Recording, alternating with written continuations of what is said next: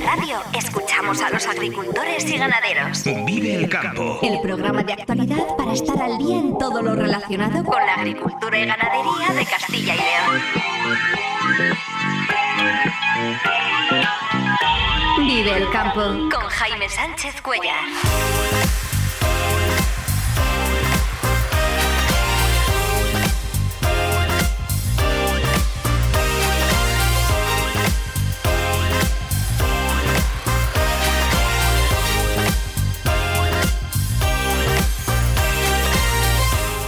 Buenos días, esto es Vive el Campo en Vive Radio. Hoy es jueves 8 de febrero y hasta las 8 menos 10 aquí contamos lo que está pasando en el sector agroalimentario y cómo afecta a los agricultores y ganaderos de Castilla y León. El campo al día, toda la actualidad del sector en Vive Radio.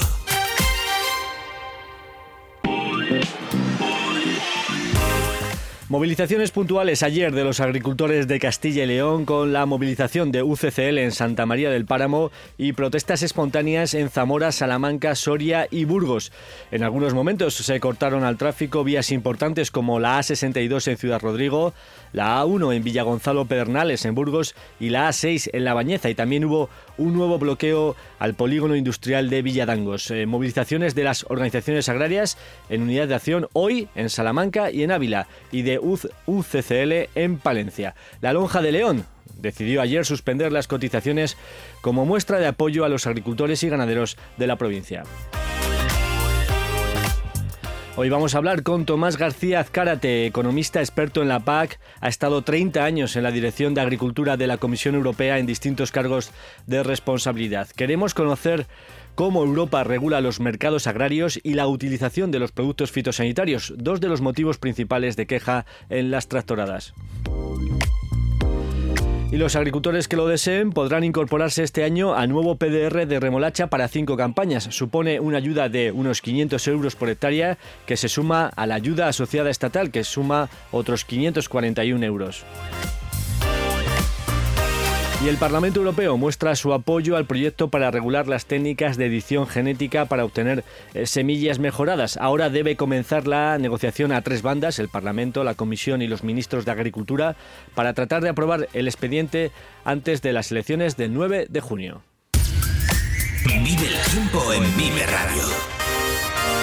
Pero antes de todo esto vamos a conocer primero la previsión del tiempo para hoy y para las próximas horas, los próximos días con Daniel Angulo. Daniel, eh, muy buenos días. Hola, muy buenos días Jaime, muy buenos días amigos oyentes de Vive Radio y Vive el Campo. Bueno, hoy 8 de febrero, un nombre en cuanto al tiempo se refiere va a dar que hablar. Carlota, esa profunda borrasca, esa mm, gran eh, depresión atlántica que se formaba hace dos días en el Atlántico, que fue ayer recorriendo las Islas Azores y que hoy estará colocada justamente al noroeste de Galicia. Es una extensa y profunda borrasca, por otra parte muy habitual durante esta época del año, en el mes de febrero. Recordemos que febrero es el mes pues, más loco, más variable que tenemos en el año. ¿Qué pasa en este mes? Pues que por una parte la masa de aire frío polar es cuando alcanza su máxima extensión en el hemisferio norte. Y por otra parte ya las masas de aire subtropicales van adquiriendo cada vez también más fuerza al, caldear el sol la zona subtropical y asciendan hacia latitudes más al norte aquí precisamente en donde estamos nosotros, en las latitudes medias, donde se encuentran estas masas de aire de distinta naturaleza, y esto es lo que produce estas grandes borrascas, estas eh, profundas depresiones en el mes de febrero. Por eso el mes de febrero tiene esa fama de loco, de variable, de voluble. Bueno, pues eso es lo que vamos a tener en estos próximos días y durante este fin de semana que ya se va acercando. Hoy, como digo, Carlota estará colocada al noroeste y desde allí impulsará vientos de componente fuerte. Ojo al viento hoy, porque más que la lluvia va a ser protagonista el viento. Vientos con rachas muy fuertes, pueden llegar a los 100 kilómetros por hora y aviso naranja previsto por AEMED en el norte de Burgos, también norte de Palencia, norte-nordeste de Burgos y luego en el norte de León, norte de Palencia, en esas zonas montañosas, pues también puede haber eh, eh, rachas de viento que alcancen los 90 a 100 kilómetros por hora. En el resto, rachas ocasionalmente en torno a mediodía, primeras horas de la tarde, que puntualmente pueden alcanzar los 80-85 kilómetros por hora y con velocidades sostenidas entre 40 y 50 kilómetros por hora. Por lo tanto, mucho viento, el viento hoy como protagonista y la nubosidad, que será abundante. Durante la mañana ya estarán los cielos cubiertos, habrá algún nubes y claros en el este de la región, en el este de Burgos, en el norte de, de Soria, en el este de Soria, pero también, según avance la jornada, los cielos irán cubriendo. Y las lluvias, llegan, nos llegan hoy dos frentes, de momento débiles, con lluvias, ya desde por la mañana empezará a llover en, el, zonas del Bierzo, oeste, noroeste de León, luego ya por la mañana también entrarán lluvias por Zamora y Salamanca, a mediodía las lluvias llegarán a las provincias de Palencia, Valladolid y Ávila, y luego ya durante la tarde esas lluvias de forma débil eh, llegarán también a Burgos, a Segovia y a Soria. Por la noche entra otro frente con más lluvias por el oeste, lluvias débiles empujadas por esos vientos fuertes, lluvias que irán recorriendo durante la próxima noche, aunque serán débiles de forma débil también toda la región. Por lo tanto, hoy jornada ya muy borrascosa, sobre todo atención al viento. Y mañana pues nos llega la parte más activa de esta borrasca, de esta gran borrasca. Mañana Carlota se desplazará ya hacia las Islas Británicas y nos llegará el aire polar, entrará por el noroeste, dejando pues lluvias generosas y abundantes. Ya desde primeras horas, lluvias muy importantes en todo el este de León y luego durante la tarde pero sobre todo durante la noche se extenderán prácticamente a todo Castilla y León, así que mañana sí, jornada de paraguas. Hoy, como digo, no hará mucha falta, hará falta el paraguas, sobre todo esta tarde, pero no se, no intenten utilizarlo mucho, puesto que el viento, ya saben que a veces da al traste y acaban, eh, cuando hay rachas de viento fuerte, pues los paraguas acaban en la papelera, así que mucho cuidado.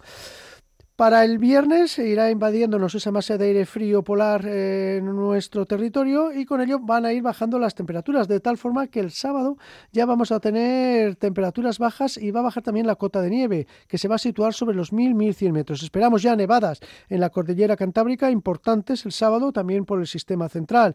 Decir que estos próximos días, tanto mañana como pasado, como eh, bueno, hoy jueves como y mañana viernes, las lluvias más destacadas se van a dar sobre todo en el noroeste de Zamora, en la zona de Sanabria, allí va a llover de forma importante y como ocurre casi siempre en estas situaciones del suroeste, vientos, cuando llegan estos vientos ábregos, vientos del suroeste, pues dejan mucha precipitación en el sistema central. Atención, sierras de Béjar, Sierra de Gredos, en el sur de Ávila, allí va a llover hoy de forma importante y sobre todo lo hará mañana de forma más importante aunque mañana las lluvias van a ser generalizadas.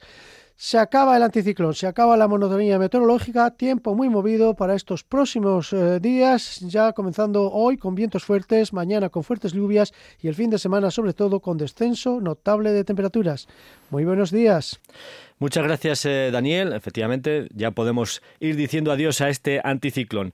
Movilizaciones puntuales ayer de los agricultores de Castilla y León con la tractorada convocada por UCCL en Santa María del Páramo, en León, y protestas espontáneas en esta provincia, además de en Zamora, Salamanca, Soria y Burgos. Unos 100 tractores y 200 personas a pie han participado en la convocatoria de la Unión de Campesinos en la circunvalación de Santa María del Páramo. Juan Antonio Rodríguez, presidente de UCCL León. Eh, el tema de rotación principalmente, que yo casi es básicamente lo que más veo, que es lo que nos hacen cambiar. En toda Europa tenemos un denominador común y es que no aguantamos esta paz verde porque lo único que ha conseguido estas políticas verdes es poner nuestros números rojos.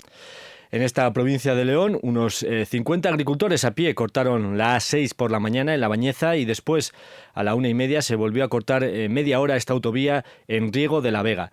En Salamanca, ayer por la tarde, un grupo de agricultores cortó a pie la A62 en Ciudad Rodrigo y la Nacional 620 a la misma altura. Por la mañana, los agentes bloquearon el paso a un puñado de tractores que intentaban entrar en la ciudad.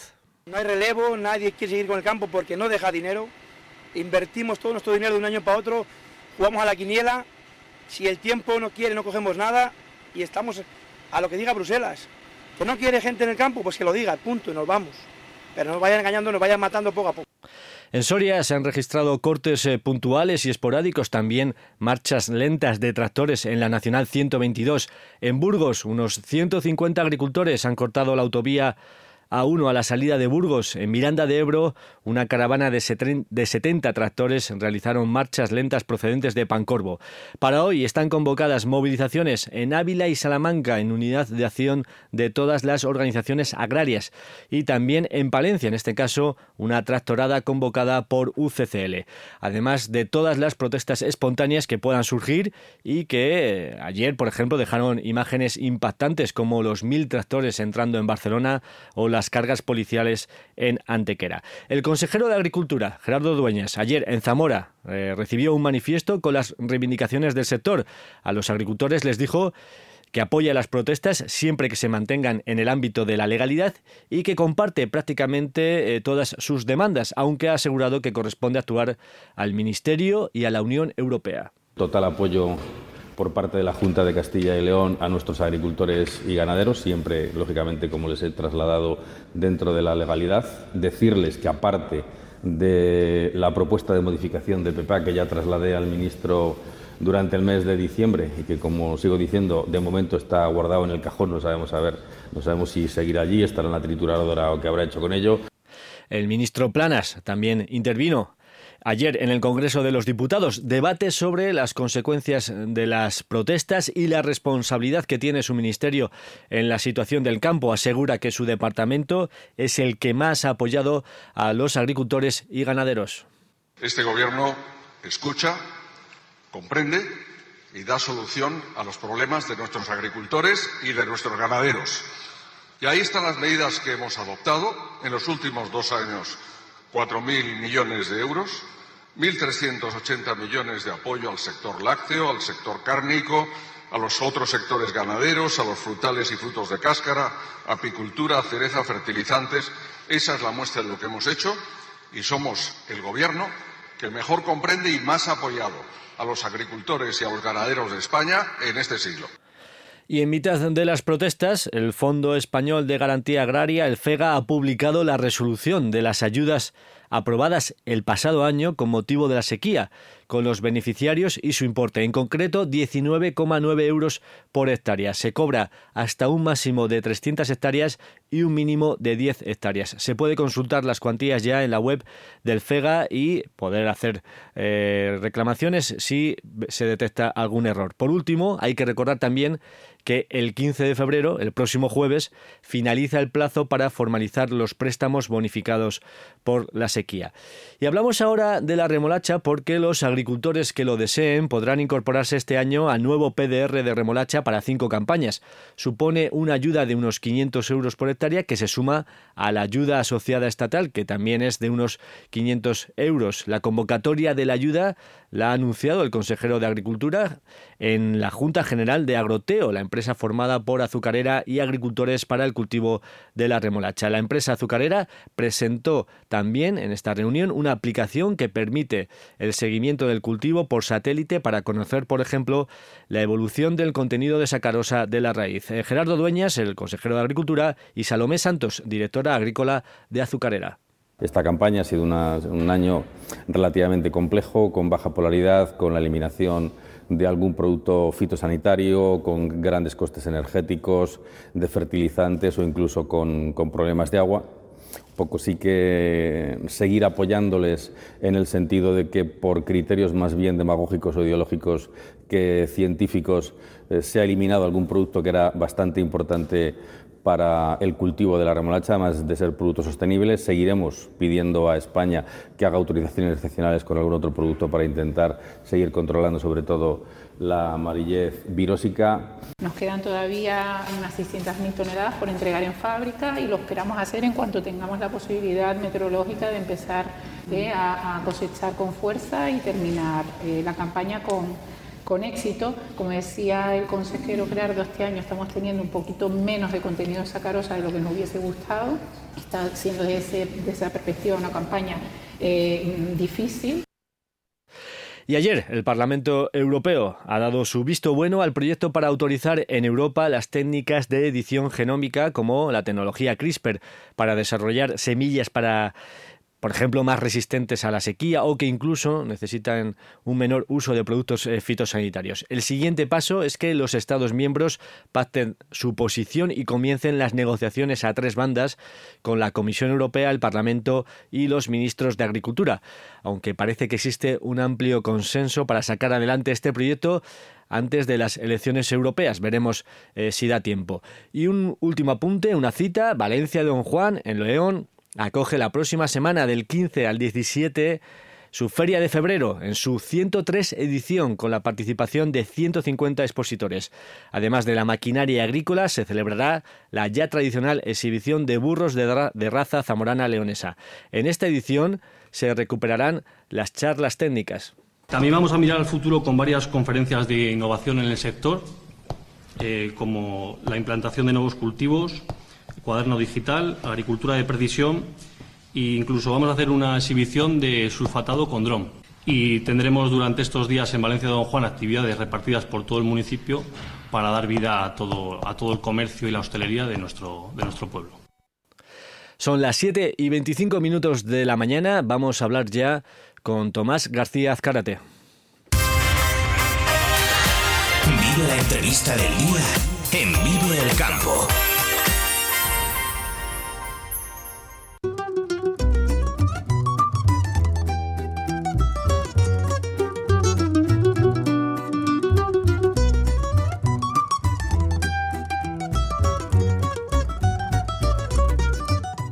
Muchas de las eh, reivindicaciones que reclaman estos días los agricultores europeos tienen que ver con las decisiones que toma la Unión Europea sobre cómo debe ser la agricultura y cómo deben gestionarse los cultivos y también sobre la política comercial, en especial sobre los acuerdos de libre comercio con terceros países y las condiciones en las que entran en Europa productos de fuera. La verdad es que son materias complejas sobre las que, sin embargo, se está debatiendo ampliamente estos días, lo cual resulta muy interesante, la verdad. Y para tener más información, es un placer tener hoy con nosotros a Tomás García Azcárate, economista especializado en la PAC y en mercados agroalimentarios. Ahora mismo es vicedirector del Instituto de Economía, Geografía y Demografía del CSIC y durante 30 años ha estado en la Dirección General de Agricultura y Desarrollo Rural de la Comisión Europea con distintos puestos eh, de responsabilidad. Eh, Tomás García Azcárate, muy buenos días. Buenos días alguien que lleva tanto tiempo vinculado al sector agrario, que lo ha estudiado con profundidad, que ha participado en negociaciones intensas sobre el diseño de la PAC, eh, ¿cómo vive lo que está ocurriendo estos días con protestas en media Europa y ahora también en España, con ese totum revolutum de reivindicaciones? Bueno, eh, la verdad que lo vivo con, con desasosiego y con, y con mucha tristeza, ¿no? Desasosiego y tristeza porque yo no, yo como yo creo la gran mayoría de los agricultores que están en la carretera no ponen en duda la necesidad de, de la adaptación y la mitigación al cambio climático, de, adaptarse, de cultivar mejor, de utilizar mm, menos productos fitosanitarios, de, cultivar protegiendo el, medio ambiente, ¿no? Lo que, lo que la gente demuestra con sus manifestaciones es que estamos ante un, un mundo que no entiende la realidad del campo, y que no entiende las, las dificultades de, de, trabajar en el campo. Te cojo un ejemplo que para mí es muy claro. No conozco ningún agricultor que no estaría encantado de dejar de utilizar pesticidas si tuviera una alternativa real, práctica, posible, disponible. Allí, cuando la ha habido, Estoy pensando en la lucha integrada, por ejemplo, en, en, los invernaderos, en la confusión sexual en, en, las moscas y tal. Ahí cuando la, cuando la se, se ha utilizado, se ha generalizado rápidamente. Ahora bien, pedirle a la gente que deje de utilizar en 2030 el 50% de los productos fitosanitarios que tiene que, que estar utilizando eh, sin que haya Mm, alternativas realistas para ello, pues lo, único que provocan es rechazo y confusión, ¿no? Digamos que los objetivos eh, finales sí que se pueden compartir en todos los ámbitos, ¿no? También desde el punto de vista de los agricultores, lo que están provocando más rechazo es las medidas para conseguir esos objetivos y además el ritmo de las medidas, ¿no? Sobre todo, la velocidad en la que se está implantando esos condicionantes sin a lo mejor no tener una alternativa viable en real. Sí, yo creo que los objetivos los comparten todos la, gente sensata. El, el tema son los instrumentos. Y luego también, y luego también las contradicciones, ¿no? Porque te, pongo un ejemplo. Yo, yo entiendo, bueno, están importando productos en Europa que se han producido con normas menos exigentes que las que, que, las que tenemos nosotros. El, tema está ratificado en acuerdos comerciales, en la Organización Mundial del Comercio, y, volver atrás sobre ello es extremadamente complicado y, y, bueno, pues se tardará tiempo, ¿no? El, algo se ha hecho, algo se ha hecho con los productos que, que contribuyen a la deforestación, pues que se van a, se van a, se van a frenar pero en todos los demás, pues eh, funciona la regla de Santa Rita Rita, lo que será no se quita, y, modificar un acuerdo comercial para introducir reglas más restrictivas, pues es una renegociación siempre complicada. Ahora bien, lo que no es comprensible es que haya productos que estén prohibidos en Europa y que la Comisión proponga aumentar los límites de tolerancia de la presencia de estos productos en los productos importados, como ha pasado con el arroz. Este tipo de, incongruencias, pues lo único que hacen es irritar a la gente. Yo entiendo que es muy difícil corregir los errores del pasado o corregir los problemas del pasado, pero no, los agravemos. Y en el tema de, Mercosur hay, auténticas dudas de que los productos que se vayan a importar en el acuerdo pues eh, tengan condiciones, aunque sea equivalentes, de producción a, las nuestras, ¿no? Todo eso provoca mucho malestar. Y, es totalmente, totalmente comprensible. Vamos a intentar eh, aclarar, digamos, estos condicionantes que están en el debate. Por ejemplo, te refieres a las importaciones de productos agrícolas de terceros países. ¿En qué condiciones se producen y si para entrar en Europa deben cultivarse en su país de origen de la misma forma que aquí o no es necesario. No es, no es necesario. En principio deben respetar los límites máximos de residuos que están, que están fijados, pero las condiciones de producción pueden ser diferentes. Eso, eso es una, una realidad. Lo que pasa, y me gustaría insistir en ello, es que no hay que tirar al niño con el agua del baño. Es decir, los acuerdos comerciales tienen ventajas e inconvenientes. España en el año 2000 era un país deficitario en, productos agroalimentarios. Hoy en día tenemos una balanza comercial excelentaria eh, del orden, dependiendo de los años, entre 14.000 millones y 18.000 millones de, de, euros. Prácticamente uno de cada dos productos agrarios que se producen en España se exporta. Lo saben los que están en el sector porcino, lo saben en el vino, lo saben en el aceite de oliva, lo saben en las frutas y hortalizas, por ejemplo. Lo que pasa, pues lo mismo que hay pros, hay contras. Y allí, ahí está el, problema. En, en algunos productos estamos importando productos que no, se han producido con las mismas garantías que, la, que, los nuestros y además nos pueden, crear, nos pueden crear problemas. Que se importen estos productos ah, en gran cantidad en momentos en que tenemos los nuestros en el mercado, pues sí que nos plantea, sí que nos plantea problemas. Y si estos productos son más baratos porque no han respetado las mismas reglas de producción, pues evidentemente hay, tensiones. Cuando se importan esos productos sí que se hacen controles. ¿Qué ocurre? Que eh, no son exhaustivos esos controles, faltan hacer más controles o cuando entra el producto sí que está cumpliendo esos límites máximos de residuos. Otra cosa es cómo se han producido. Como, regla general, los productos están controlados y tienen que respetar el límite máximo de residuo. El problema se plantea en, métodos de, cultivo o en productos que no dejan residuo en el, en el producto a la hora de importarlo, ¿no? Ha sido más barato utilizarlos, nosotros no lo podemos utilizar porque son productos que consideramos dañinos o para el medio ambiente o para nuestros agricultores y no dejan residuo y por lo tanto no hay forma de detectar vale. el, su presencia. Incluso también hay que, hay, que, hay, que saberlo, estamos pidiendo que se desarrollen eh, lo que se llama cláusulas espejo, es decir, garantías que los productos se han producido de, de una forma equivalente a, la, a nuestras. Pero bueno, hay países en donde eh, no hay garantía administrativa, la administración no tiene o la fuerza, o la capacidad, o el conocimiento, o los medios para poder certificarlo. Es decir.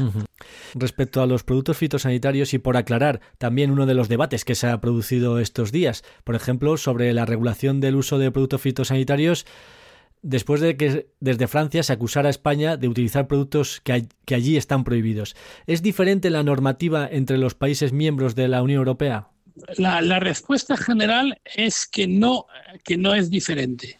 Ahora bien, en el caso francés, es verdad que hay algunos productos que están autorizados en Europa y que los franceses, lavando más blanco que blanco, han, prohibido al uso en su, en su país. Hay, casos puntuales en que los franceses son más rigurosos que el resto de los países europeos, pero o sea, es un problema de, de, los franceses. Sí, sí. el, el los productos están homologados en Europa, han seguido un proceso de, de control severísimo por parte de la agencia de, europea de, Seguridad Alimentaria, nos hemos puesto todos de acuerdo en que el uso de este producto era mm, útil, necesario y posible bajo ciertas condiciones.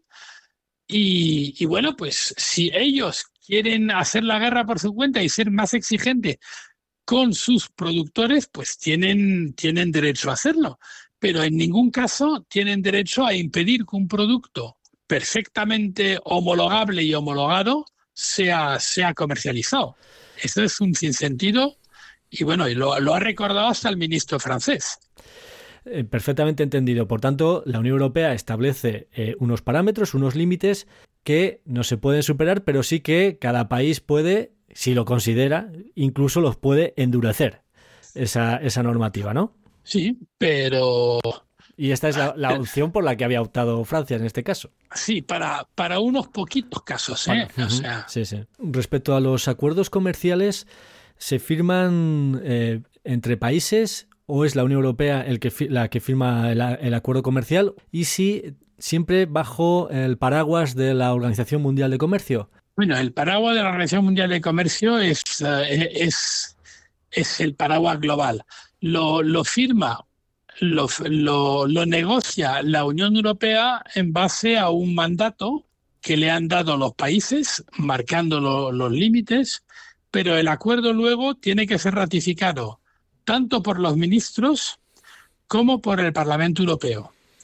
Es, el, es lo que estamos viendo ahora con, con Mercosur, en que eh, el acuerdo se ha negociado, está técnicamente cerrado, pero estamos muy lejos de que se ratifique tanto por el Consejo como por los Estados miembros. Y para que entendamos todos eh, cómo funcionan estos tipos de acuerdos, eh, en principio las dos partes pues se comprometen a levantar eh, aranceles en algunos determinados productos, ¿no? En efecto, hay, hay en general hay una regla de que al final de un periodo transitorio, pues del orden del 95-97% de los productos que se, comercializan entre los dos países uh, se deben hacer de, manera libre, ¿no? Uh, eh, o, con, derechos de aduana reducidos, en fin, con, ventajas. Y eso, en principio, la idea es hacer un acuerdo que sea un un win-win, como se dice en buen castellano, sí. que, sea, que sea bueno, bueno, bueno y equilibrado para todos, ¿no? Al final, el debate, por tanto, es si aumentamos el proteccionismo de un sector que vamos a considerar estratégico o lo dejamos en manos del libre mercado. Al final todo se reduce a esto. Bueno, un, un, libre, un libre mercado bajo, bajo control. En este mundo, eh, Europa y España han sacado provecho de la liberalización del comercio en productos agrarios y que nosotros somos los eh, formamos parte globalmente de los vencedores. La economía española, la agricultura española gana más con la apertura de, de, los mercados, con lo que tú llamarías la opción libre comercio, frente a la opción proteccionista. No olvidemos, uno de cada dos productos que se hacen en España se vende fuera de España. Pero globalmente España es un país, España y Europa es un país que más que, más está ganando con la globalización. ¿Y sabes por qué además? Porque como tenemos un nivel de exigencia y de control sanitario y veterinario y, alimentario tan grande, con su, para un chino, para un americano, para un indio, consumir productos europeos, que suelen ser productos caros, es la garantía de tener el mejor producto posible en el mercado. O sea, lo que a veces vivimos como una, como una limitación, el altísimo nivel de exigencia que nos piden, también es una ventaja a la hora de vender porque en el mundo saben que los mejores productos, los más seguros en el mundo son los productos europeos. Lo que pasa, eh, Tomás, es que en esta situación y además en el contexto de las protestas que se están produciendo, eh, vemos quizás sobre todo eh, aquel agricultor más pequeño, aquel agricultor que podemos calificar como una agricultura familiar, cómo se está resintiendo más en este, en este mercado. no sé si porque hay que recorrer aún más el camino de la profesionalidad, de la competitividad. Ahí en este escenario positivo de balance comercial, el pequeño agricultor se resiente, se está resintiendo más. Ahí, ahí tienes toda la razón. O sea, cuando hablamos de la agricultura española, que es verdad que mm, debemos, debemos dar un paso más y hablar de los agricultores españoles. Y ahí, lo, que, lo que si miras la cifra, verás que a las grandes explotaciones les está yendo muy bien y en cambio en todo este proceso los que están sufriendo son los pequeños y medianos agricultores. Y, ahí hay un problema que es político que hay que explicitar. O sea, yo soy de los que defiendo eh, a la agricultura familiar, entendiendo como agricultora familiar aquella cuyas decisiones se toman en torno a la mesa de la cocina y no la mesa del consejo de administración. Es decir, no tiene por qué ser una mini, mini empresa, o sea, puede ser una explotación digna. Mira, la agricultura está sufriendo un cambio tecnológico, bueno, el mismo cambio tecnológico que está sufriendo toda la sociedad con la inteligencia artificial, con los drones, con la teledetección, con los satélites, con todo esto, está, habiendo un salto eh, cualitativo. El, aquel agricultor familiar individualista que no quiera asociarse, juntarse, bajo la forma que, que, sea para compartir, para conseguir economía de escala, para vender mejor o para producir más barato, para compartir maquinaria o para almacenar juntos, para compartir técnicos, para compartir mano de obra, para que puedan Aquel agricultor que no esté dispuesto a dar el salto, en mi opinión, es como los árboles que vemos que están muertos, y, pero no se han caído todavía. Es decir, el agricultor individualista, familiar individualista, está muriéndose aunque no lo sepa. Y el agricultor familiar que va a sobrevivir en un futuro será aquel que comparta economías de escala, que comparta tecnología, que comparta lo que él quiera compartir, bajo la forma que quiera compartir, con su cuñado o con una cooperativa, con una organización de productores o con una empresa de servicios, lo que, lo que fuere, pero o se asocia o se organiza o comparte o alcanza economía de escala o está muriéndose si no está muerto. Tomás García Azcárate, economista, especializado en la PAC, en mercados agroalimentarios, ahora mismo vicedirector del Instituto de Economía, Geografía y Demografía del CSIC. Eh, muchísimas gracias por estar esta mañana aquí con nosotros en Viva el Campo. Ha sido un placer. Muy buenos días. Buenos días y al loro.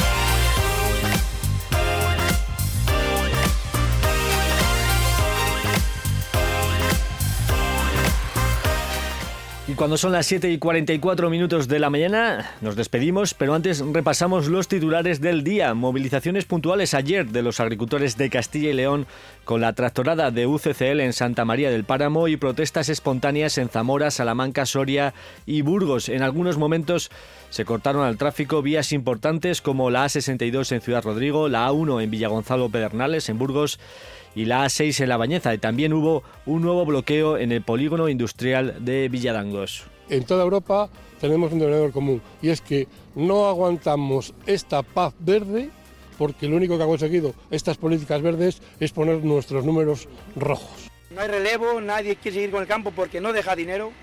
Invertimos todo nuestro dinero de un año para otro, jugamos a la quiniela. Si el tiempo no quiere, no cogemos nada y estamos a lo que diga Bruselas. Que no quiere gente en el campo, pues que lo diga, punto, y nos vamos. Pero no nos vayan engañando, nos vayan matando poco a poco. Y para hoy, movilizaciones de las organizaciones agrarias en unidad de acción en Salamanca y en Ávila y de UCCL en Palencia. El consejero de Agricultura apoya las protestas y comparte sus demandas, aunque asegura que corresponde actuar al Ministerio y a la Unión Europea. Total apoyo por parte de la Junta de Castilla y León a nuestros agricultores y ganaderos, siempre, lógicamente, como les he trasladado, dentro de la legalidad. Decirles que, aparte de la propuesta de modificación de PEPA que ya trasladé al ministro durante el mes de diciembre y que, como sigo diciendo, de momento está guardado en el cajón, no sabemos, a ver, no sabemos si seguirá allí, estará en la trituradora o qué habrá hecho con ello. España exporta más productos agrarios de los que importa, con un saldo favorable superior a los 14.000 millones. Pero este modelo de apertura de mercados que defiende Europa no favorece por igual a todos los agricultores.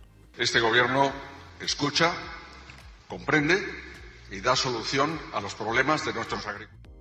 Escuchábamos al ministro Planas, efectivamente, que intervenía ayer en el Congreso de Diputados y asegura que su departamento es el que más ha apoyado a los agricultores y ganaderos. Ministro Planas. El sector cárnico, este gobierno escucha, comprende y da solución a los problemas de nuestros agricultores y de nuestros ganaderos. Y ahí están las medidas que hemos adoptado en los últimos dos años. 4.000 millones de euros, 1.380 millones de apoyo al sector lácteo, al sector cárnico, a los otros sectores ganaderos, a los frutales y frutos de cáscara, apicultura, cereza, fertilizantes. Esa es la muestra de lo que hemos hecho y somos el Gobierno que mejor comprende y más apoyado a los agricultores y a los ganaderos de España en este siglo. Como decía, España exporta más productos agrarios de los que importa, con un saldo favorable, eh, superior a los 14.000 millones. Pero este modelo de apertura de mercados que defiende Europa no está favoreciendo por igual a todos los agricultores que a las grandes explotaciones les está yendo muy bien y en cambio en todo este proceso los que están sufriendo son los pequeños y medianos agricultores. Y, ahí hay un problema que es político que hay que explicitar. O sea, yo soy de los que defiendo eh, a la agricultura familiar, entendiendo como agricultura familiar aquella cuyas decisiones se toman en torno a la mesa, a la cocina, los agricultores que lo deseen podrán incorporarse este año al nuevo PDR de remolacha para cinco campañas. Supone una ayuda de 500 euros por hectárea que se suma a la ayuda asociada estatal con una cuantía similar. Entre tanto, aún continúa la campaña pendiente de los últimos arranques. Nos quedan todavía unas 600.000 toneladas por entregar en fábrica y lo esperamos hacer en cuanto tengamos la posibilidad meteorológica de empezar eh, a, cosechar con fuerza y terminar eh, la campaña con con éxito. Como decía el consejero Gerardo, este año estamos teniendo un poquito menos de contenido de sacarosa de lo que nos hubiese gustado. Está siendo desde, esa perspectiva una campaña eh, difícil. Cargadas con sus atillos, se van bajando hasta el río y no dejan de lavar. Haga calor o haga frío, la apoyarán en la cadera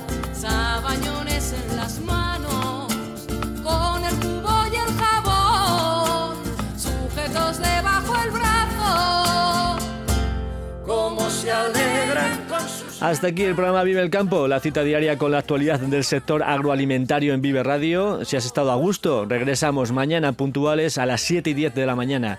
Un saludo de Ángel de Jesús en el control técnico y de quien nos habla Jaime Sánchez Cuellar.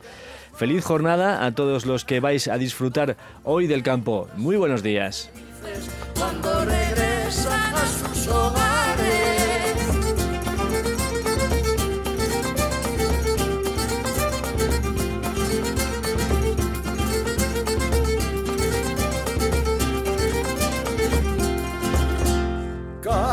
de sus hogares.